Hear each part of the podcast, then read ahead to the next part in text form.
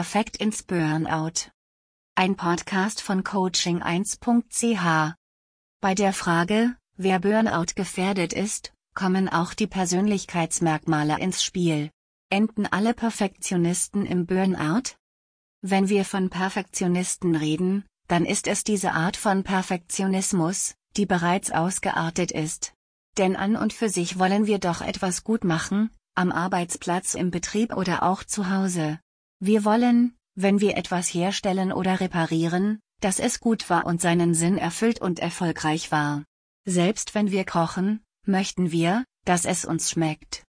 Es gibt jedoch Menschen, die hier kein Ende sehen, denen die Arbeit nie gut genug ist. Tatsächlich kann vieles verbessert werden, eine Suppe kann noch verfeinert werden und ein Text kann noch so oft korrigiert werden. Wann aber ist Schluss? Die Mehrheit der Menschen hat dieses Gefühl, dass es reicht. Für Perfektionisten ist es wie ein Zwang, noch ein bisschen und noch ein bisschen.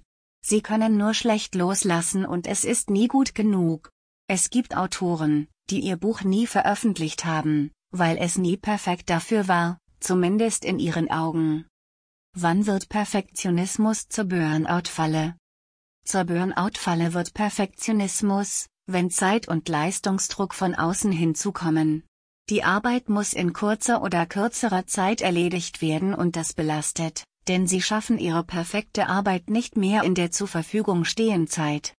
Zurückbleiben Müdigkeit und Erschöpfung, die in ihren Augen zu keinem befriedigendes Ergebnis geführt haben.